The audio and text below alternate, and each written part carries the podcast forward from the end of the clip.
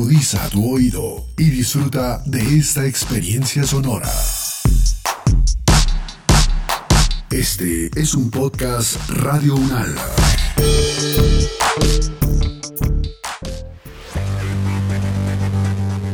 Y si además de contemplar la belleza de los colores del arco iris y de las mariposas, nos aventuramos a comprender por qué los vemos y por qué ocurren, entonces podremos tener la certeza de un disfrute más pleno.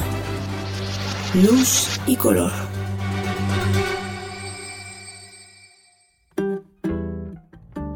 Episodio 4.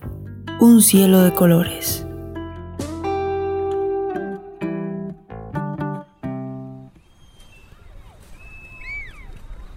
Oye Santi, cuando uno empieza a inquietarse por el tema de los colores en la naturaleza, se da cuenta de que estamos rodeados de color y eso es muy bonito. Pero como lo que hemos dicho, es más interesante cuando entendemos la ciencia que hay en lo que observamos. Hoy, por ejemplo, el cielo estuvo rojizo al amanecer, luego azul al mediodía y en el atardecer rojo, amarillo y naranja. Muy cierto, Marga. El cielo de hoy estuvo precioso. Pero no es posible que no sepamos de dónde vienen los colores de nuestro propio cielo. Aprendamos más sobre eso. A propósito, recuerdo las imágenes de fotos tomadas cuando el Apolo 11 aterrizó en la Luna. El cielo de la Luna es negro. Es como si siempre estuviera de noche en la Luna. Lo que sabemos es que en la Luna los astronautas andan a brinquitos porque pesan mucho menos que en la Tierra. Por ejemplo, una persona que pesa 60 kilogramos fuerza en la Tierra pesará 10 kilogramos fuerza en la Luna. O sea que la Luna atrae los cuerpos que se mueven sobre su superficie con menos fuerza que la Tierra. Y es por eso que las moléculas de gas se escapan y la Luna prácticamente no tiene atmósfera. La Tierra, en cambio, sí tiene varias capas de atmósfera. La más cercana a la superficie del planeta es la más densa, y en ella hay muchas moléculas, como agua, hielo y polvo suficientes como para que podamos verla. Tenemos también nitrógeno, oxígeno, dióxido de carbono y mucha agua. Esta agua no solo es importante para nuestra vida, sino que es también una de las causas de los colores del cielo. Eso significa que los colores que vemos en el cielo desde la Tierra solo podemos verlos gracias a la presencia de atmósfera. Sin atmósfera, el día sería tan negro como la noche. Pero ¿esto cómo funciona? ¿Qué ocurre en la atmósfera? En todo lo que hemos aprendido sobre el color, hay dos cosas que siempre están presentes, la materia y la luz. La luz se mueve en el vacío, pero en el vacío no es posible ver los colores del espectro visible. Por ejemplo, para que haya arcoíris tiene que haber materia, que son las gotas de agua, y luz, que es la que se refracta y se refleja en las gotas. En la atmósfera de la Tierra hay todos los componentes que dijiste, además de todas las partículas contaminantes que nosotros los humanos generamos. Las más livianas suben mucho en la atmósfera y se reparten por todo el mundo. Y eso que hay partículas de tamaños y formas para todos los gustos. Bueno, que haya diferentes formas significa que hay diferentes estructuras y tamaños. Y como ya sabemos, la forma y el tamaño de la materia definen la interacción con la luz. De hecho, el tipo de arcoíris que vemos depende del tamaño y la forma de las gotas, porque las luces de distintas energías llegan a nuestros ojos. Y finalmente, nuestro cerebro codifica esas energías como colores. Bueno, Marga, concentrémonos en lo principal. ¿Qué hay detrás de todos los colores que podemos ver en el cielo? Para poder responder a esto, debemos tener algunas ideas claras. Lo primero es saber que el Sol y la Tierra están separados por una distancia gigantesca de 150 millones de kilómetros. Debido a que el tamaño de la Tierra es pequeño en comparación con esa distancia tan grande, la luz del Sol nos llega prácticamente en forma de rayos paralelos. Lo segundo que debemos saber es que la luz, es decir, los fotones, se propagan como una onda. Una onda es un proceso que se da en el espacio y en el tiempo, por eso se dice que es espacio-temporal. Las luces de un solo color se llaman ondas monocromáticas, como los colores del arco iris, cada color tiene una energía determinada. Cuando la luz es monocromática, decimos que es una señal que se repite en el tiempo, que se repite en el tiempo, con un lapso fijo que se llama el periodo de la señal. Las veces que esa onda monocromática se repite en el tiempo se llama frecuencia. La otra característica de las ondas se llama longitud de onda. Esto significa la distancia que recorre la onda en un periodo. Si la velocidad de propagación de la onda es fija, entonces la longitud de onda también estará fija. Luces de un solo color tienen un solo periodo, una sola longitud de onda, una sola frecuencia y una sola energía. Dentro del espectro de la luz visible, la luz roja es la que tiene menor frecuencia, menor energía y mayor longitud de onda. Las de mayor frecuencia y energía son la luz azul y la violeta, que es la que tiene mayor frecuencia, mayor energía y menor longitud de onda. Lo tercero que debemos tener presente es que la luz del Sol debe atravesar las capas de la atmósfera de la Tierra y como ya dijimos, en esas capas hay moléculas de dióxido de carbono, oxígeno, nitrógeno, agua, hielo y múltiples partículas de polvo. Esas partículas tienen diferentes formas y tamaños.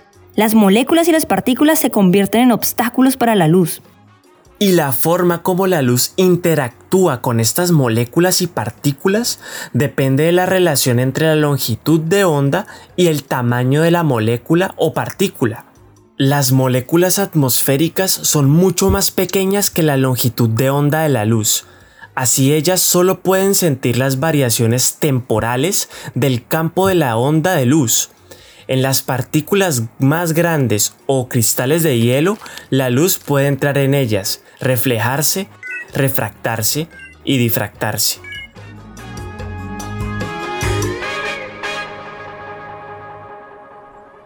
Como los fotones de la luz violeta y azul tienen mayor energía, entonces al interactuar con las moléculas las perturban mucho.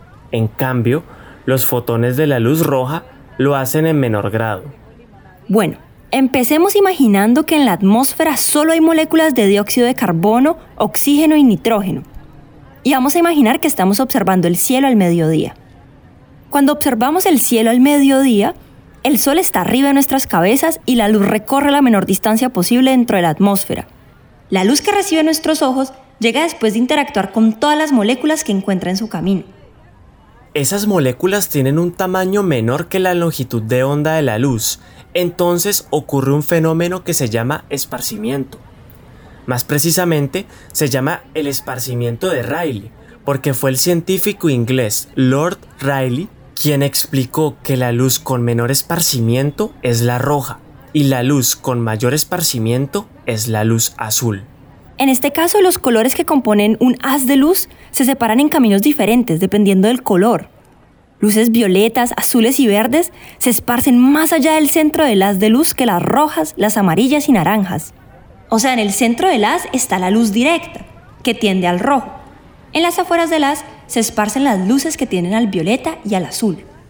Al mediodía, el sol se ve amarillo-blanco y el cielo completamente azul porque en esa situación las moléculas que hay en toda la atmósfera producen múltiples esparcimientos, mayormente de la luz azul, haciendo que nuestros ojos reciban mayor cantidad de luz azul proveniente de fotones que se esparcen en todas las direcciones. Claro que también percibimos fotones de color rojo, verde, violeta y de los demás fotones de luz visible, pero serán pocos comparados con los de la luz azul. Como resultado, la luz de color azul tendrá mayor intensidad y será la más visible para nosotros.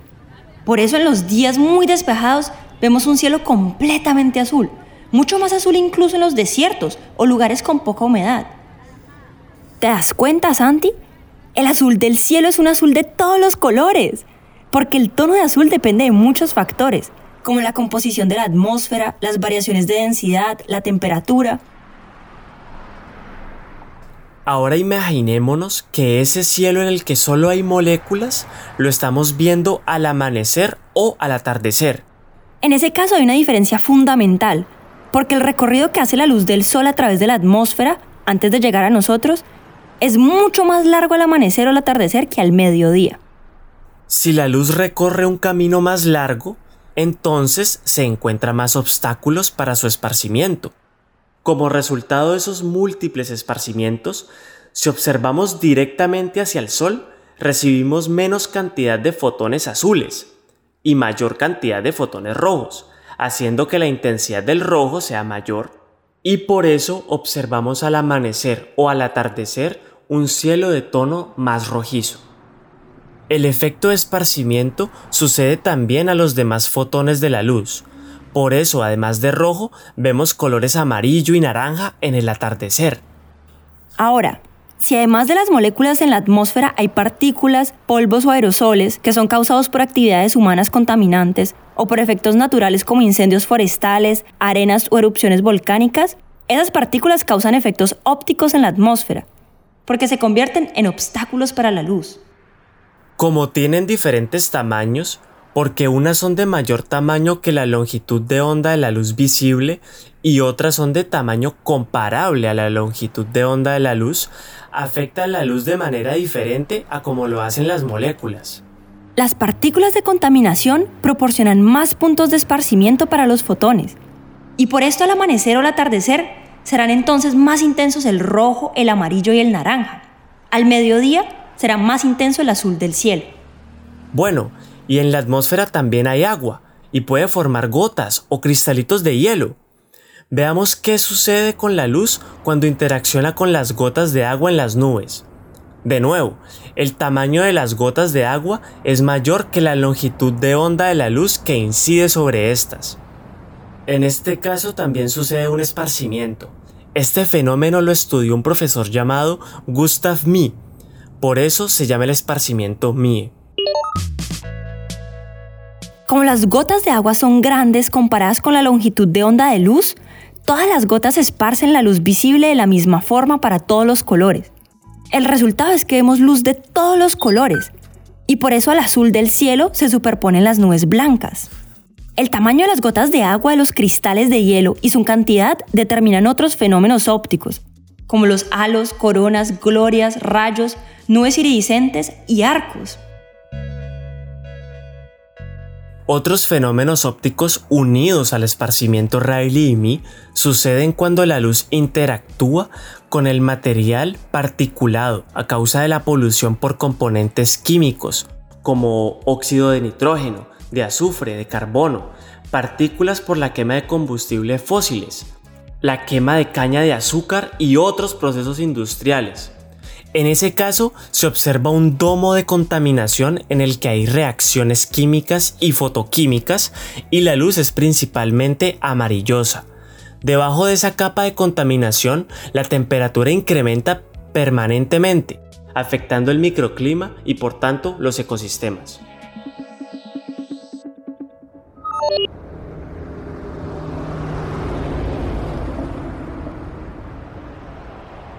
Santi, en verdad podríamos decir que con la polución atmosférica hemos convertido a la Tierra en algo parecido a un fumador, llenando sus espacios de basura. Por eso no podemos ver una gran cantidad de fenómenos que son visibles en una atmósfera limpia. La visibilidad de las estrellas, de los halos y los otros efectos de la luz en las nieblas también se ven afectados por esta contaminación. La complejidad de los fenómenos ópticos en la atmósfera es tan grande que es un premio verlos, son irrepetibles. Sí, es verdad que es muy hermoso. Los colores de cada atardecer son una experiencia irrepetible y en ello radica su misterio y su belleza. Comprenderlos no termina con el misterio ni con la belleza, pero sí con nuestra ignorancia. los colores del cielo son hermosos. Ahora quiero entender los colores de los seres vivos. Por ejemplo, ¿será que el color de las alas de las mariposas también tienen que ver con el esparcimiento de la luz?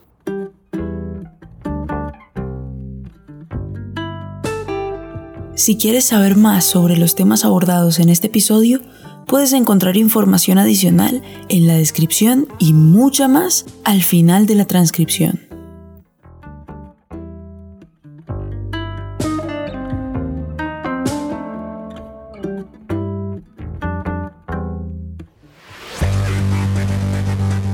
Decir luz es decir color, es también arte y ciencia, belleza y poesía, pasado presente y futuro. Luz y color.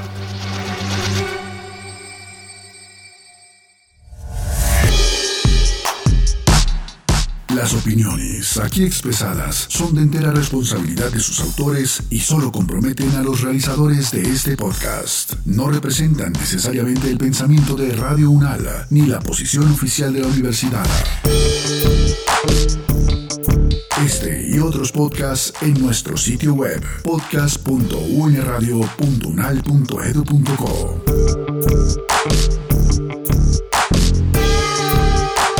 Universidad Nacional de Colombia, proyecto cultural, científico y colectivo de nación.